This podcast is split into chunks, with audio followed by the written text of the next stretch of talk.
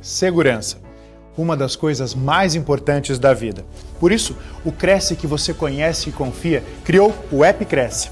Nele, você pode encontrar o um imóvel para o seu lar, negócio ou investimento. Todos cadastrados por corretores de imóveis fiscalizados pelo órgão regulador. E você, corretor, pode acessar cursos, atualizar cadastro, inserir e gerenciar imóveis. Fácil e gratuito. Baixe agora o app Cresce, seu imóvel com segurança na palma da sua mão. Bom dia, doutora Patrícia. Bom dia a todos vocês que estão aqui nos acompanhando pela TV Cresce. E eu escolhi esse tema, né, denominado ética, como o mínimo suficiente, né, o mínimo necessário e suficiente, essencial e suficiente nas relações contratuais, porque a ética ela é um tema de importância ímpar na nossa civilização e, é, infelizmente, apesar de ser um tema essencial, um fundamental da nossa civilização, ele é um tema cada vez mais esquecido, cada vez mais confundido, e como uma palavra comum, uma palavra com a qual nós estamos acostumados desde que nós nascemos, a gente sempre ouve ética, ética, moral e ética. O que é moral, o que é ética, é uma palavra que cai na banalização e ela perde o seu conceito, e perdendo o seu conceito, ela perde a sua aplicação nos nossos dias. É importante voltarmos a falar de ética, especialmente quando nós tratamos, especialmente vocês, né, que tratam de dois direitos fundamentais. O primeiro deles é o direito fundamental, universal, da propriedade. E um outro direito fundamental é o direito da moradia. Quando nós lidamos com a questão imobiliária, nós lidamos com o direito à propriedade, seja é, um negócio voltado para habitação, seja um negócio voltado para é, o ramo empresarial, antigamente dito comércio, nós lidamos com o direito fundamental de propriedade, que é o direito ao redor do qual começa a construção da teoria dos direitos e garantias fundamentais. Mas nós não vamos tratar aqui da história é, do direito de propriedade como direito fundamental, mas é importante nós sabermos que o direito à propriedade ele é a base, ele é aquilo que faz nascer a luta pelos outros direitos e garantias fundamentais. E muitas vezes também nós lidamos com o direito à moradia, que na Constituição brasileira também é apresentado como um direito fundamental de primeira ordem. É claro que o livre exercício de uma profissão, é claro que o desenvolvimento de uma atividade econômica lícita também são direitos fundamentais nessa análise macro do que é direito fundamental ou não. Portanto, senhores, esta plateia ela lida com pelo menos três direitos fundamentais. O primeiro, sem sombra de dúvida, que é o direito à propriedade, como disse. Pode lidar também com o direito à moradia e pode lidar também com a livre expressão, o livre desenvolvimento das atividades econômicas, das atividades empresariais. Vejam, senhores, a importância de vocês para a concretização dos direitos fundamentais em nosso país. Corretores de imóveis são aqueles que zelam, são aqueles que zelam e que devem zelar pelo perfeito gozo de três direitos fundamentais. O primeiro, a propriedade, repito, o segundo, a moradia, e o terceiro, ao desenvolvimento econômico, ao desenvolvimento empresarial. Se os senhores, portanto, são aqueles que franqueiam, pelo menos de início, o gozo de três direitos fundamentais, cabe uma pergunta para que nós não sejamos meros repetidores, meros replicadores de palavras das quais nós não conhecemos a sua definição, das quais nós não conhecemos o conceito. O que é um direito fundamental? Qual é a diferença de um direito fundamental para um direito qualquer?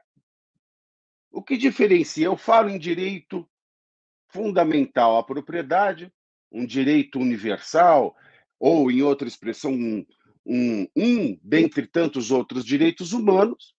Qual é a diferença desse direito à propriedade para o direito, por exemplo, de preferência do locador quando o proprietário quer exercer o direito de venda do seu imóvel? Qual é a diferença da propriedade para esse direito de preferência do locador? A diferença é que um direito é fundamental e outro não. Que resposta boba, né? que resposta infantil. Isso qualquer pessoa responderia. Isso é uma resposta digna de escolinha do professor Raimundo. Para aqueles que sabem o que foi a escolinha do professor Raimundo, mas a questão é que, nos nossos dias, frente à proliferação irresponsável de direitos fundamentais, a resposta, não neste caso, mas em muitos outros, acaba sendo esta.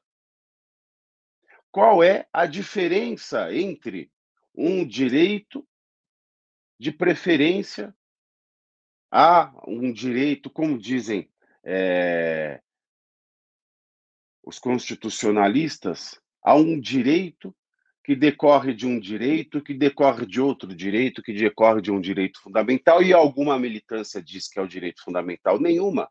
Ambas, ambas, as questões são jurídicas. Ambas são tratadas pela norma, pela lei. Ambos são direitos mas um é fundamental e outro não. Essa proliferação de direitos fundamentais que existe em nossos dias, em que tudo vira um direito fundamental, vulgariza e banaliza a importância do direito fundamental.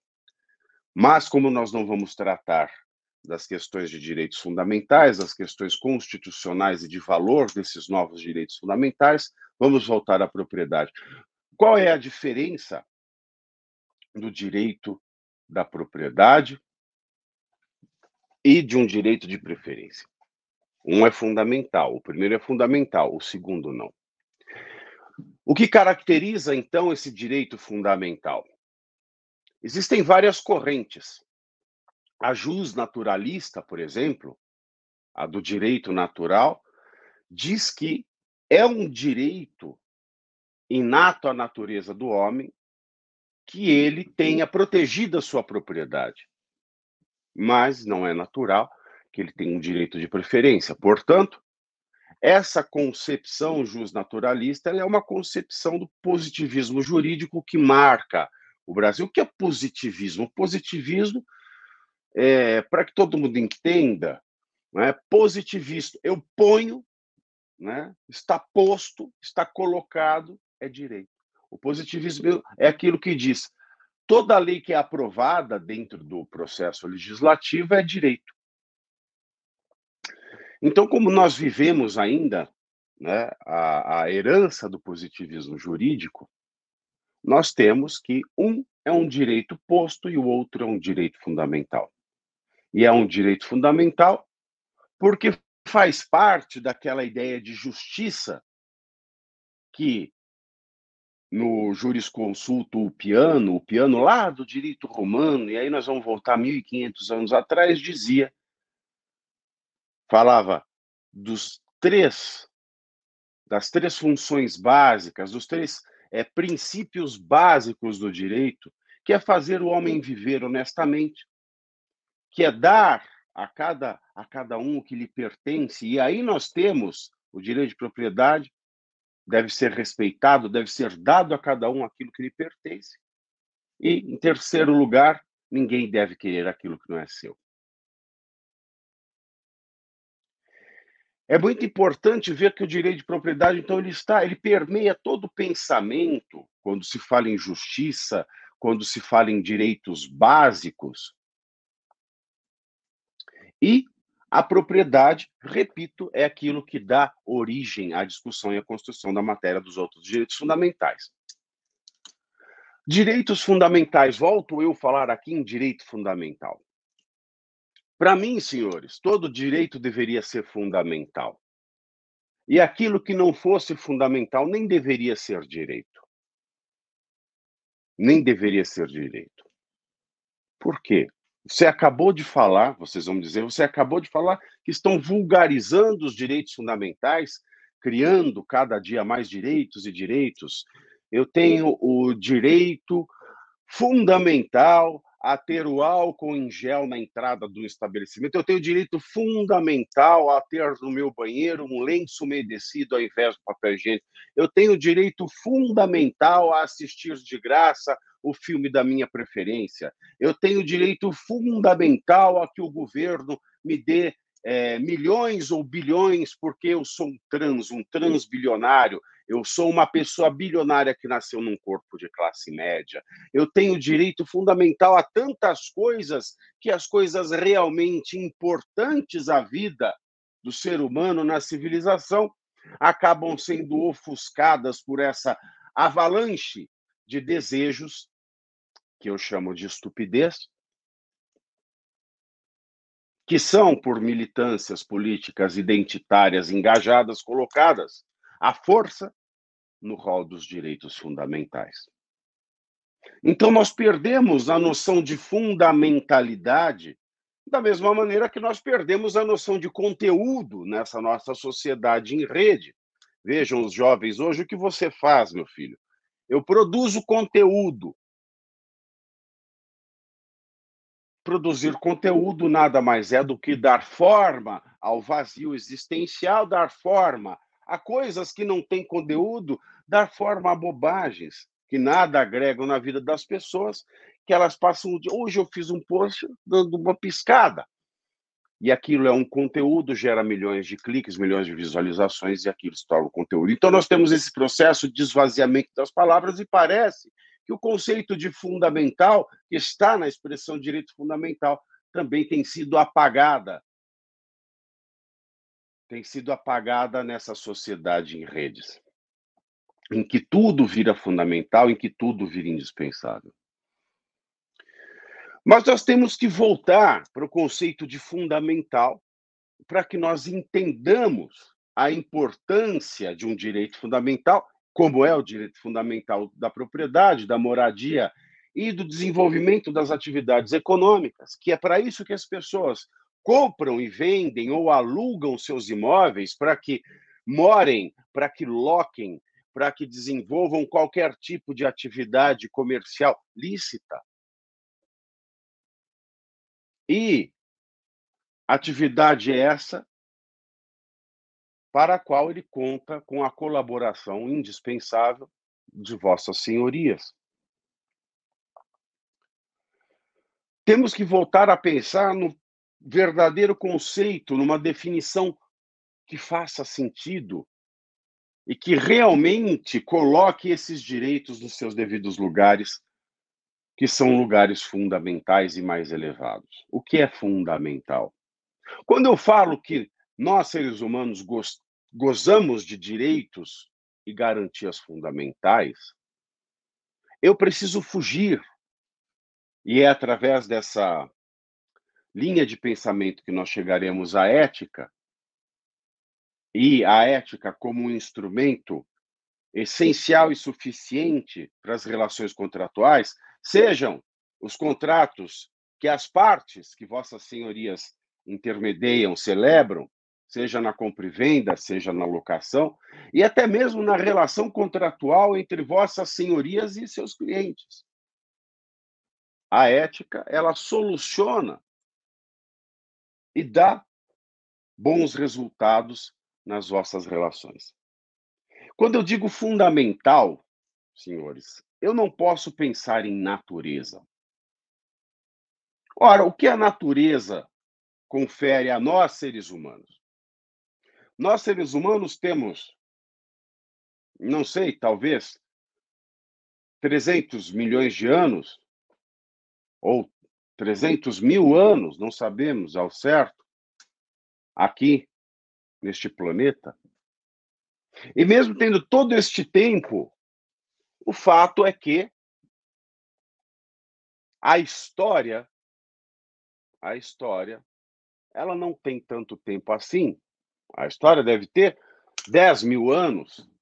Ao que diferencia a história da pré-história? Na história, nós passamos a escrever, e como nós deixamos registro escrito, nós conseguimos fazer a história, estudar a história, entender a história, debater a história. Antes disso, é a pré-história que nós conseguimos através de vestígios arqueológicos. Portanto, senhores, a história da humanidade é uma história que mostra o seguinte: a natureza não nos dá absolutamente nada, nós temos que conquistar.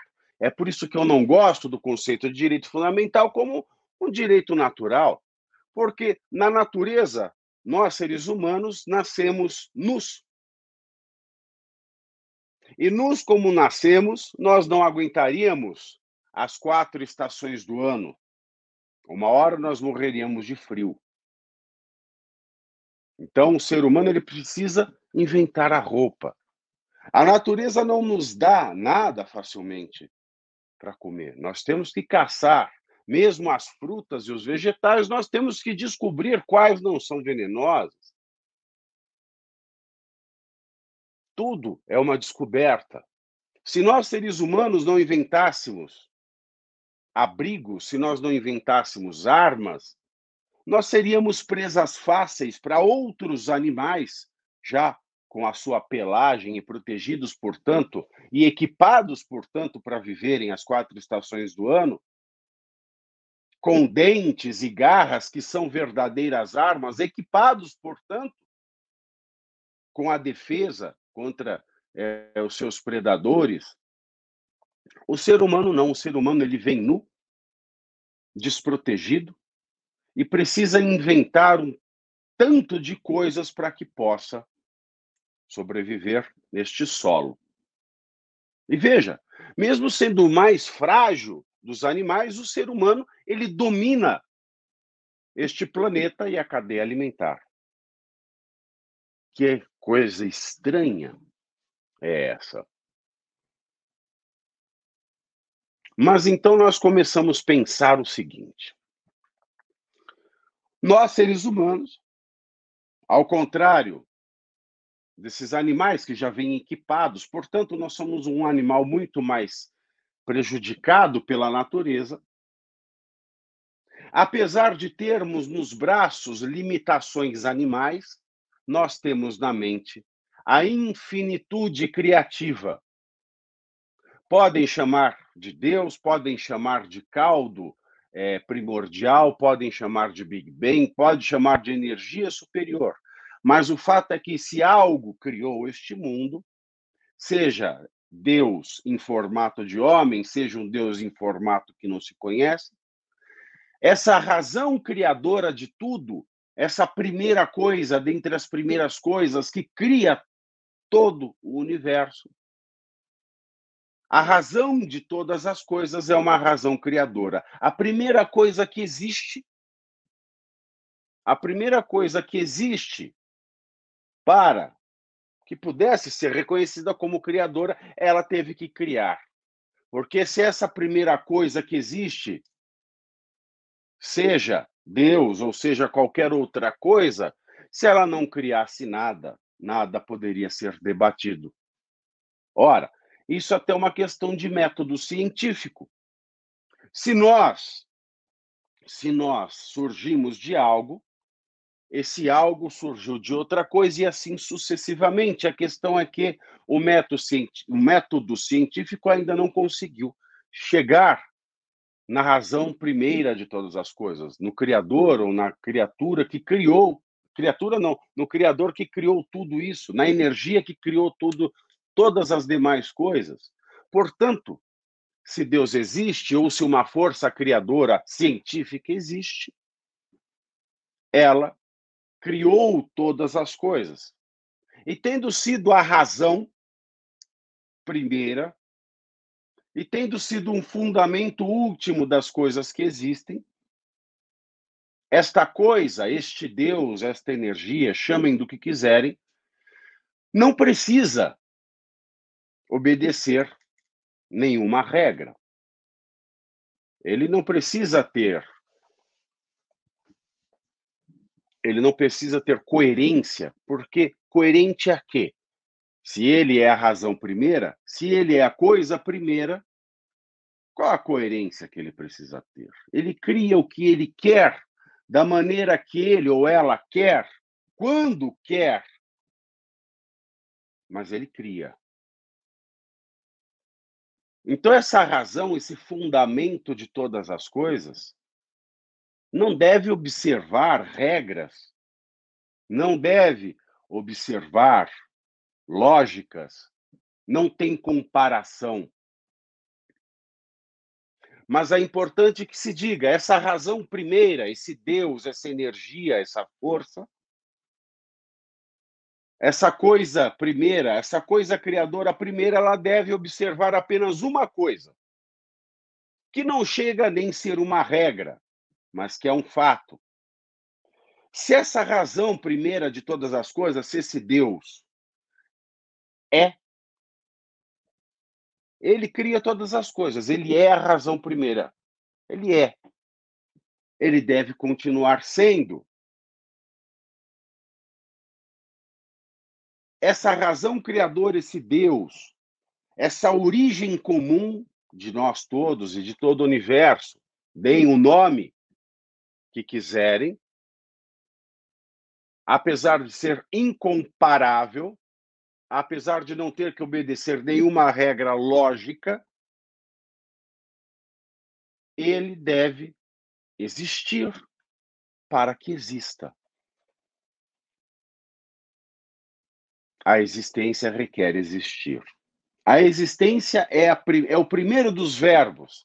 Sem que algo exista, nada pode acontecer. Então, a existência exige existir. Portanto, esta razão primeira, este Deus, este fundamento de tudo, não pode aniquilar-se. Porque uma razão que se aniquila não é razão, um Deus que se aniquila não é Deus. Um Criador que se aniquila não deixa razão para a criatura.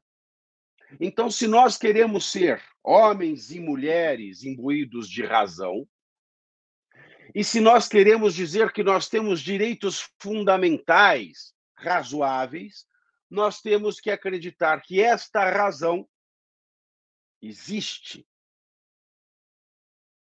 não importa qual forma, mas se nós queremos dizer que nós somos titulares de direitos fundamentais, nós temos a obrigação de ter fé na razão. Seja Deus, seja lá qual nome, nós temos que crer na razão. Porque sem a razão, não há razão de existir direitos fundamentais. Sem a razão, não há razão de existir justiça.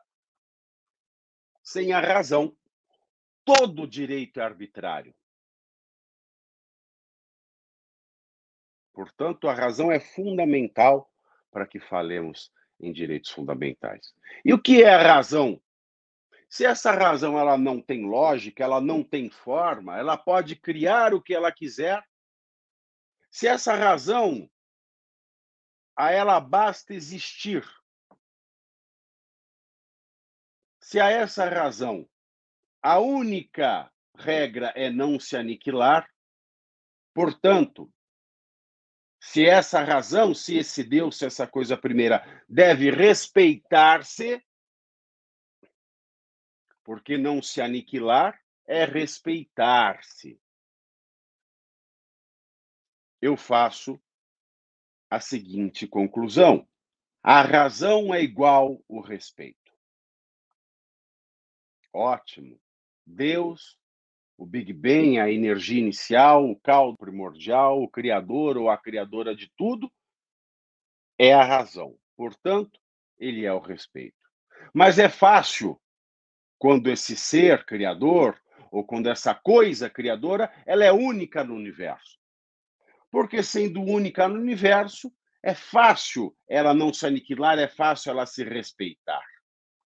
O grande problema surge quando, na civilização humana, é dado aos homens e às mulheres a condição de titulares de direitos fundamentais. Isso surge na história graças ao cristianismo, que,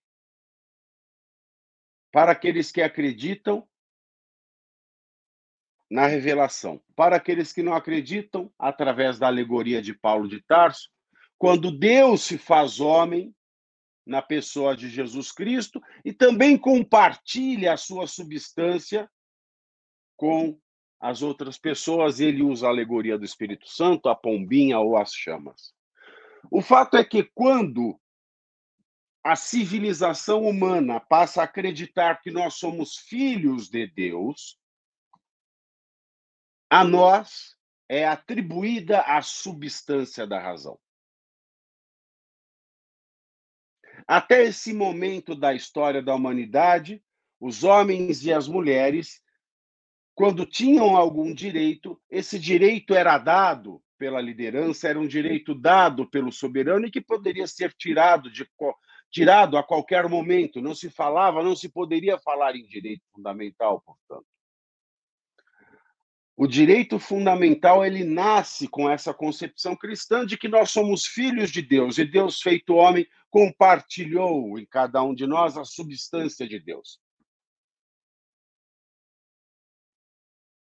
Para quem não crê, essa é uma verdade que há de ser engolida para que ele possa também acreditar nos direitos fundamentais. Na civilização humana, Deus é o peso da glória que nós temos como titulares de direitos fundamentais.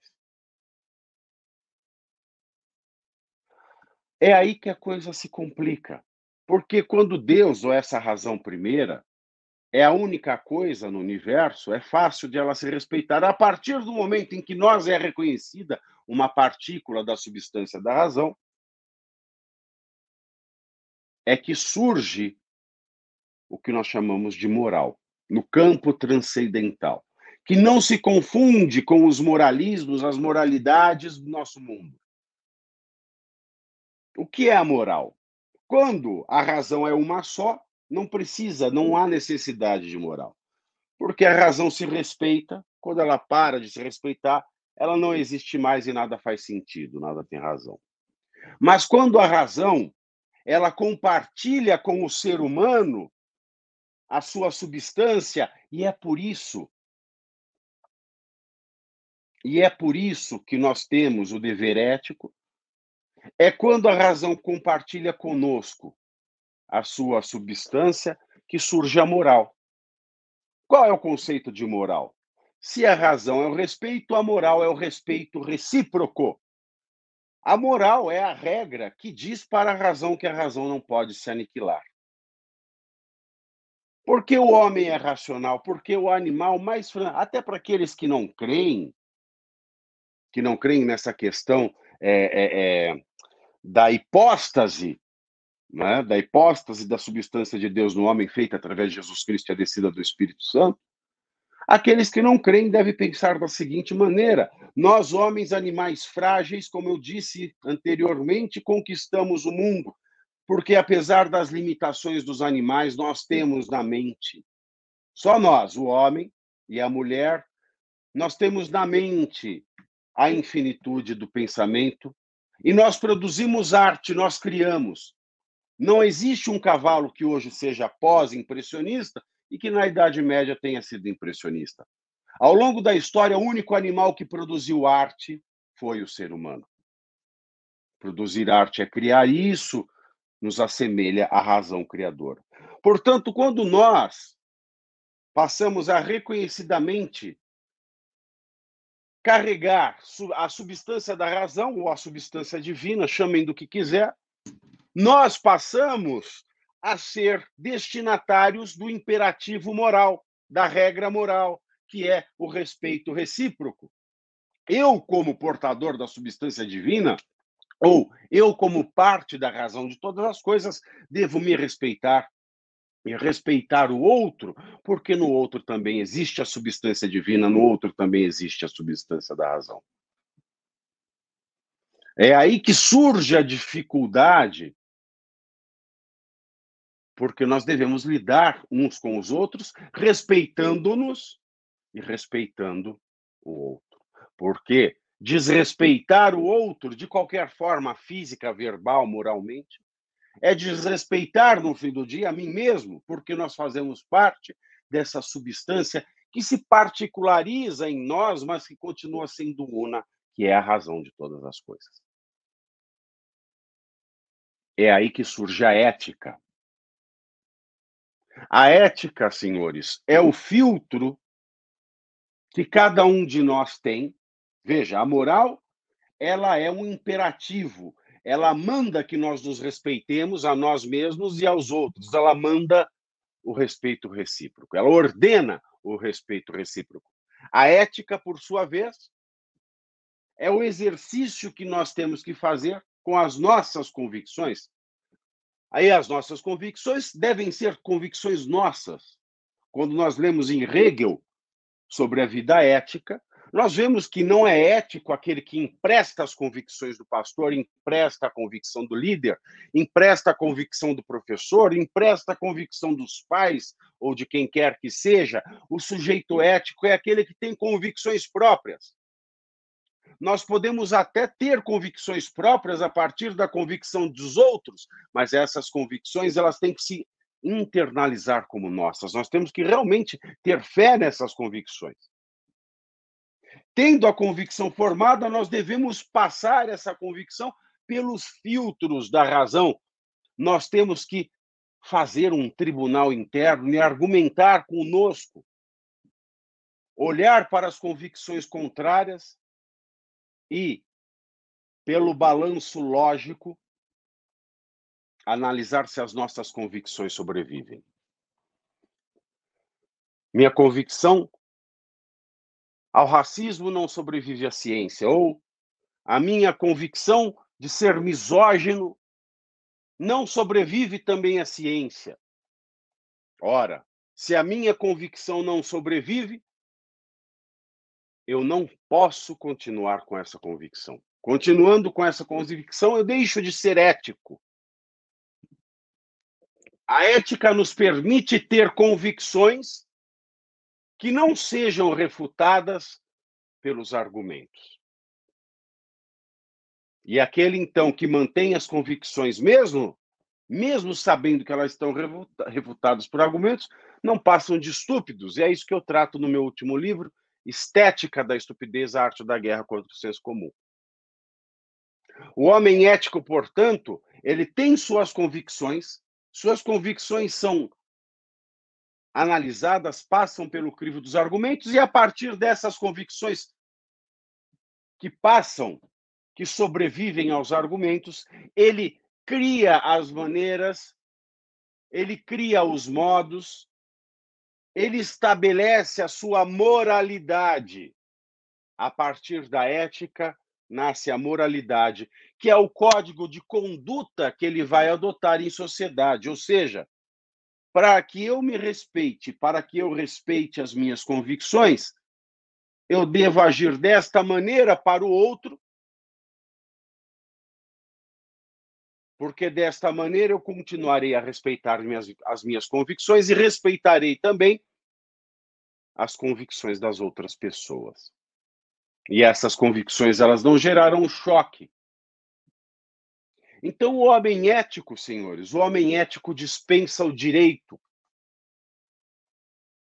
O homem ético, ele dispensa a jurisprudência.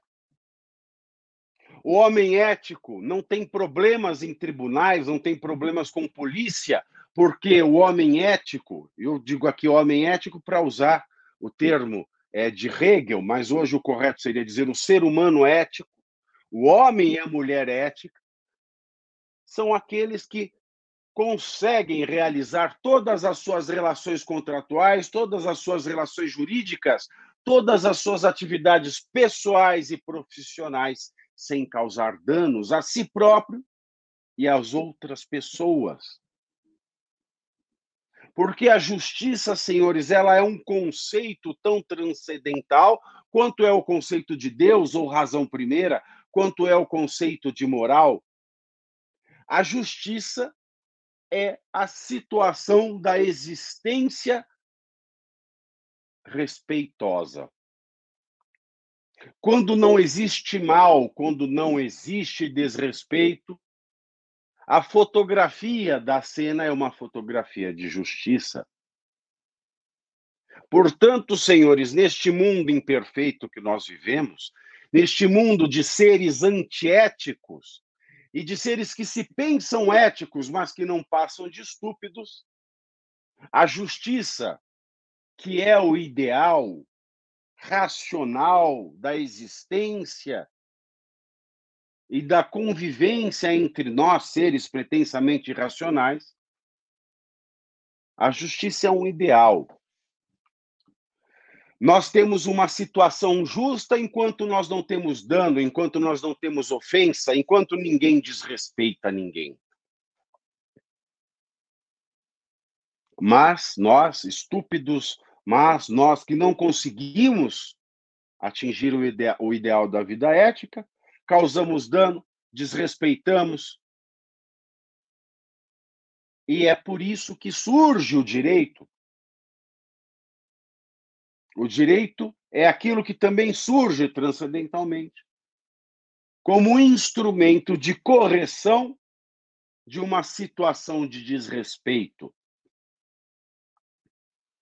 Portanto, e eu faço aqui um apanhado final, para que esses conceitos sejam fixados.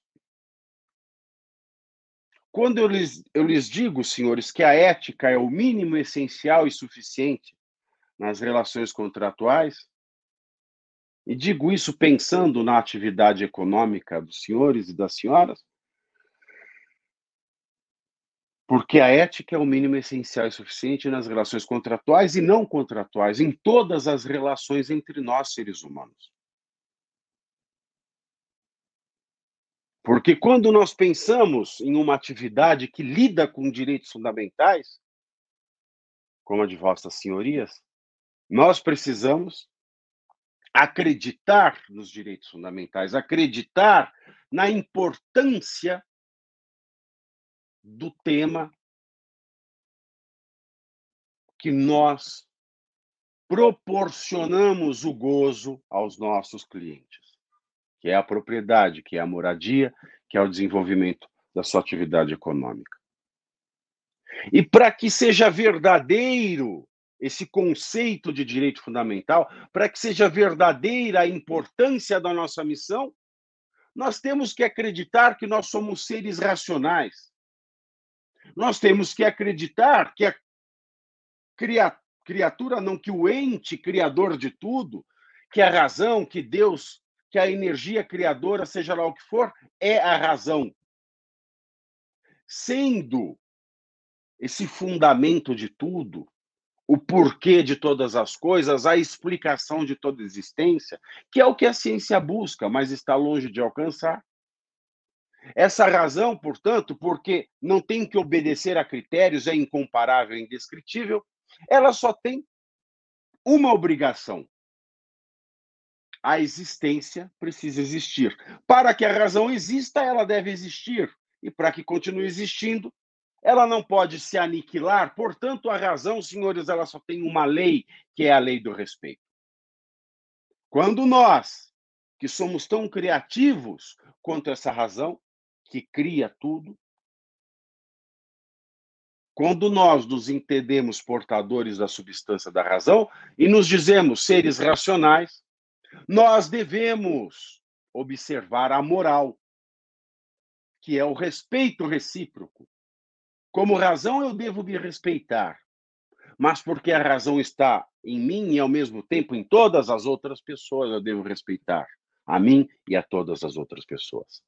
Razão é respeito, a moral é o respeito recíproco e a ética.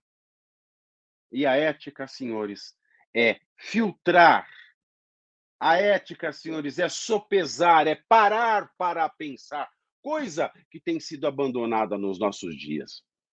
Parar para pensar, refletir e julgar-nos, julgar as nossas convicções diante das outras convicções e dos argumentos lógicos e científicos que nós dispomos. Porque a ciência, quando ela desvenda coisas, ela tira entulhos do caminho da fé e nos aproxima da verdade. O homem e a mulher éticos, o ser ético, portanto, é aquele que passa as suas convicções por todo o filtro argumentativo, e quando essas convicções resistem, quando elas subsistem, quando elas não causam dano, prejuízo às outras pessoas, eu crio a partir da ética a minha moralidade que é o meu código interno de relacionamento com a sociedade, que permite que eu me respeite e respeite aos outros. Se nós formos, portanto, seres éticos, se nós não causarmos dano a alguém, porque causar dano a alguém é causar dano a mim, porque eu causei um dano à razão, que é a substância que me alimenta, se todos nós, homens e mulheres, fôssemos éticos suficientes, nós não necessitaríamos do direito, porque nós viveríamos numa situação plena de justiça, em que cada um se respeitaria e respeitaria a grandiosidade do outro. Espero, portanto, senhores, que tenham compreendido o conceito de fundamentalidade, de moral de ética e que, sabendo que a ética é a ética, no final das contas, do respeito, nós, mesmo que desconhecendo o ordenamento jurídico, mesmo que desconhecendo técnicas, mesmo que desconhecendo muitas coisas que nós aprendemos em nossas escolas, baseados somente nessas estrelas guias da razão, da moral e da ética, conseguiremos realizar negócios jurídicos, conseguiremos realizar contratos, conseguiremos realizar a convivência pessoal sem causar dano a ninguém e, portanto, seremos reconhecidos como bons profissionais e como boas pessoas. Porque, como seres éticos, nós seremos seres promotores sempre da felicidade e da satisfação. Muito obrigado. Doutor, muito obrigada pela live. É, eu, eu, particularmente, tenho algumas perguntas. Claro. É, vou aproveitar que, que quem está nos assistindo ainda está meio tímido em mandar perguntas, vou fazendo as minhas e o pessoal se anima aí para fazer as perguntas. A minha primeira pergunta é: como que a gente faz para se manter ético num ambiente não ético? Exatamente. Como a gente faz para se manter ético num ambiente não ético? A gente tem que sair desse ambiente. Ah, mas é difícil. Como é que eu vou sair do Brasil, que é um ambiente que eu moro? Como é que eu vou sair do mundo? O mundo parece tão antiético. Infelizmente, senhores, nós temos que mostrar com ética nós temos que, através da ética, combater a antiética. Nós temos que levar sempre luz à escuridão. Se eu estou numa mesa de negociação em que as pessoas são antiéticas, eu devo pregar a ética. Porque se eu me deixar contaminar por, pelas minhas necessidades, pelas minha ganância, e continuar nesses ambientes antiéticos, a ética ela nunca vai prevalecer, o respeito nunca vai prevalecer e sempre nós precisaremos de mais e mais direitos. É como acontece no direito penal. As pessoas pedem mais leis, mais leis, mais leis e mais leis, e quanto mais leis, menos o problema é resolvido. Porque mais leis se chocam com as leis anteriores, que já não respondiam bem os problemas, e as autoridades que aplicam as leis continuam sendo as mesmas, e, portanto, nós temos uma miríade de normas que se chocam, e nós ficamos pedindo mais leis pela moralização do país, por um país mais ético, e nós não praticamos a ética num ambiente antiético.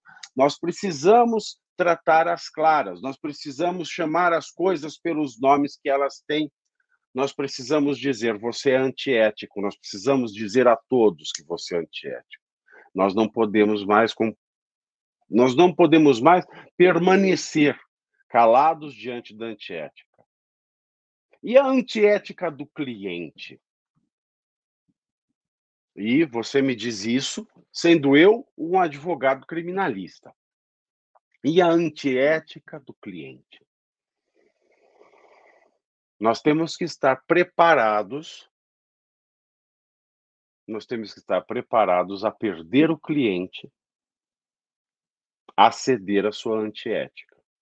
Porque se nós não estamos preparados para perder o cliente, mas nós queremos ceder a antiética dele, nós não podemos reclamar dos nossos políticos, nós não podemos reclamar de um juiz corrupto, de um deputado que faz rachadinha, ou seja lá o que for. A tônica é sempre a mesma. Nós temos que sempre, através da ética, denunciar a antiética.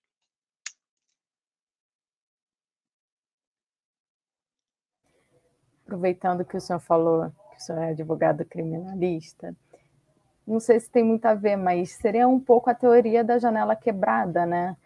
conforme as pessoas vão vendo aquela atitude é, errada, elas vão normalizando e fazer repetindo também, né? Exato, exato. E cada vez mais a gente está. É como entrar no mar. A gente põe o pé ali na onda da, do mar da antiética. Quando vê, a gente já está se afogando e está longe demais, né, para voltar. E aí a gente encontra uma ilha de antiética e a gente passa a viver ali e nunca mais volta para o sol. A gente pode dizer também que a ética ela é relativa, né? O que é ético aqui no Brasil pode não ser ético em outro lugar. A ética mundo. é sempre relativa, porque a ética ela é pessoal, né? A moral é que é a razão é universal. E quando eu falo ah, a razão ela é relativa, se eu relativizo a razão, não existe razão, não existe razão relativa. Até porque não existe respeito relativo. Até porque não existe bem ou mal relativo. O bem é o respeito, o mal é o desrespeito. Não existe desrespeito que faça bem. Todo desrespeito é mal. A partir do momento que eu relativizo o mal, eu posso voltar a ter regimes como o regime nazista, onde aconteceu, como diz Ana Arendt, a banalização do mal. Então, o respeito ele tem que ser a tônica da razão. Então a razão é universal. A moral é universal também, ela está lá no plano transcendental, junto com a justiça, a razão, que é o respeito recíproco. Como nós, seres racionais, nós temos uma vida relacional, a nossa vida é uma vida relacional. Sem relação não tem porquê a nossa existência. Então nós temos que observar a moral, que também é universal, que é o respeito recíproco. Quem é que processa esse imperativo moral é a ética, é a ética de cada um. E a ética, sim, é relativa porque ela é personalíssima.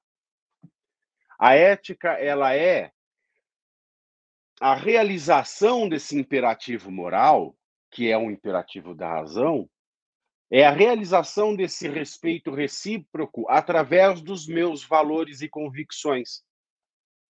Ou seja, eu tenho que ter uma vida de relação de respeito, mas como eu também tenho que respeitar a mim, respeitar a mim é respeitar os meus valores, as minhas convicções, a ética de cada um é que faz esse filtro e monta o seu código de agir.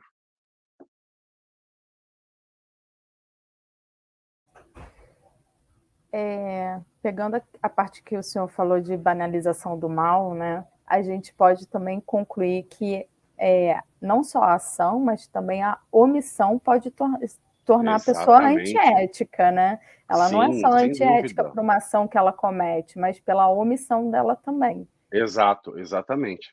Exatamente. A omissão, a omissão, ela é algo deliberado. Né? Ninguém omite porque não sabia. As pessoas omitem quando aquilo que sabem.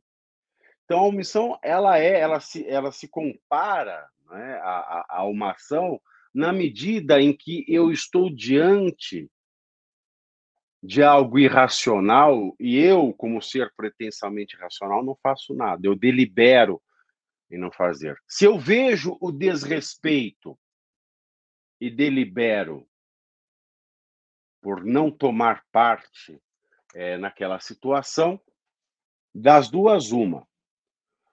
Ou eu não o faço porque eu sei que o dano vai ser maior. Por exemplo, eu vejo é, é, um gigante, um brutamontes, é, batendo em alguém, espancando alguém.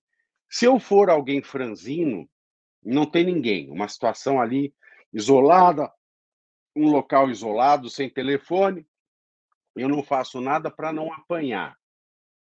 Mas se eu não faço nada, porque eu falo, bom, cada um com os seus problemas e eu posso fazer alguma coisa, eu faço. Então a omissão, ela é um ato deliberado e a priori ela também é antiética numa situação antiética, mas somente a priori. Porque se eu não posso fazer nada, porque se a minha intromissão só vai trazer dano a mim e não vai resolver o dano do outro, é melhor eu minorar o dano. Mas quando eu posso fazer algo e delibero não fazer, aí eu sou antiético. É, agora, indo um pouco mais assim no campo do direito, uh, o contrato ele pode ser uma ferramenta para a gente blindar é, essa antiética e Exato. determinar as, as regras da ética. Exatamente, exatamente. O contrato ele existe é, pensando que a relação jurídica não vai dar certo. Para que se faz um contrato? Se faz um contrato para relação, pensando que a relação não vai dar certo. Então, ah, não vai dar tudo certo. Ah, se você tem certeza, não precisa fazer contrato. Né? A gente faz o contrato para esses casos em que a gente espera que alguém não pague, em que a gente espera que alguém é, é, venha com alguma artimanha para que a gente, gente para que alguém que venha é, com algum jeitinho e me prejudique. O contrato ele é um instrumento contra a antiética. E quando o contrato ele é antiético, nós dizemos que nós estamos diante de um contrato de má fé. Nós dizemos que nós estamos diante de um contrato leonino, nós dizemos que nós estamos diante de hipóteses de nulidade ou anulabilidade contratual. Porque o direito ele não pode admitir que um contrato ele seja é, prejudicial a uma das partes. O direito, como instrumento da justiça, que é o ideal da situação de respeito recíproco, não pode admitir que um contrato seja o um instrumento do desrespeito com alguma das partes ou do desrespeito recíproco. Portanto, o contrato ele é sempre um veículo da ética. E um contrato feito entre pessoas éticas dificilmente sofrerá nulidade ou será anulado. Acaba até virando um contrato de gaveta, né? Porque ele não é utilizado. Exato. É um contrato inútil, né, na verdade. É, costumo fazer uma piada, fugindo um pouco do, da, do mercado imobiliário, que o, o regime de casamento, na verdade, é o regime de separação. Sim, sem dúvida. Porque a gente só conhece o cônjuge no momento do divórcio. A gente as pessoas começam a namorar, a gente está se conhecendo. Não, vocês só vão se conhecer na separação. Exato, porque enquanto está casado, os bens estão ali bonitinho, dividido pelos dois, sendo utilizado pelos dois, usufruindo. Na Como hora é que, que vai é, separar. Enquanto enquanto está tudo bem, está tudo jóias. É isso aí. É, deixa eu ver se a gente tem alguma dúvida aqui do pessoal que está assistindo a gente. Caso contrário, eu vou pedir para quem assistir posteriormente entrar em contato direto com o Dr. Tiago. Por favor. O Instagram favor. dele e o site estão na tela também, para todos terem acesso. É, eu queria te agradecer por você. Quem agradece sou eu. Eu peço até desculpas pelo meu atraso de hoje, mas vida de advogado não é muito fácil, porque ainda mais quando a gente eu lido com drama pessoal, né, a gente tem que ser um pouco terapeuta. Então, quando o cliente precisa, quando ele desanda a andar e a falar coisas que mesmo que não tenham a ver com o processo, a gente tem uma obrigação moral e ética né, de, de, de pelo menos ouvi-los e dizer aquilo que eles estão certos, aquilo que eles estão errados. E hoje foi um desses dias de manhã. Não à toa as profissões têm seu código de ética, né? O advogado tem Sim. seu código de ética, o corretor de imóveis tem seu código de ética também, para gente, para cada profissão ser pautada pela ética, né? Perfeito. E eu sou, eu sou professor ainda, então quando o cliente fala muito, eu falo mais ainda para explicar. Então, é, eu sempre estou correndo atrás do tempo. Mas deu tudo certo, graças a Deus. Graças a Deus. Tiago, eu queria agradecer em nome de toda a diretoria do Cresce, em especial do presidente, senhor Viana. Quem agradece sou eu. E eu queria passar a palavra para você fazer as últimas considerações antes da gente fazer o encerramento da live. Claro, claro, pode deixar. É... Senhores, espero que a ética ela tenha se mostrado, através dessa introdução que eu fiz aqui, é, no seu esplendor e que a importância da ética ela seja uma tônica na atividade de vocês, porque a ética ela deve ser a tônica em todas as atividades profissionais, em todas as esferas de relacionamento pessoais. Toda relação antiética é prejudicial, todo desrespeito é prejudicial, todo desrespeito é mal. Não há desrespeito que faça bem. Portanto, saibam, senhores, que em todos os seus negócios em que vocês respeitam os seus clientes, e que os clientes respeitam a vocês, porque também não há uma boa relação em que o cliente seja desrespeitoso. Quando vocês pautam sempre a relação de vocês com respeito, respeito em mostrar a verdade, respeito em mostrar a real situação, respeito em deixar o relacionamento transparente, podem ter certeza que vocês terão sempre um cliente satisfeito e um cliente que será fiel ao trabalho de vocês. E quem quiser saber um pouco mais sobre essa questão de o que é ético, o que é verdadeiro e o que é estúpido, eu vou fazer aqui o merchan do meu livro Estética da Estupidez, que ficou uma semana agora como o livro mais vendido em Igreja e Estado, ficou entre os dez mais vendidos em política, Estética da Estupidez, a arte da guerra contra o senso comum. Graças a Deus, um sucesso de vendas e espero que vocês possam também ter acesso a esse livro, porque ele explica de uma maneira muito bem humorada o que é ser ético e o que é ser estúpido. Agradeço mais uma vez. Tenham todos um bom dia, uma boa semana.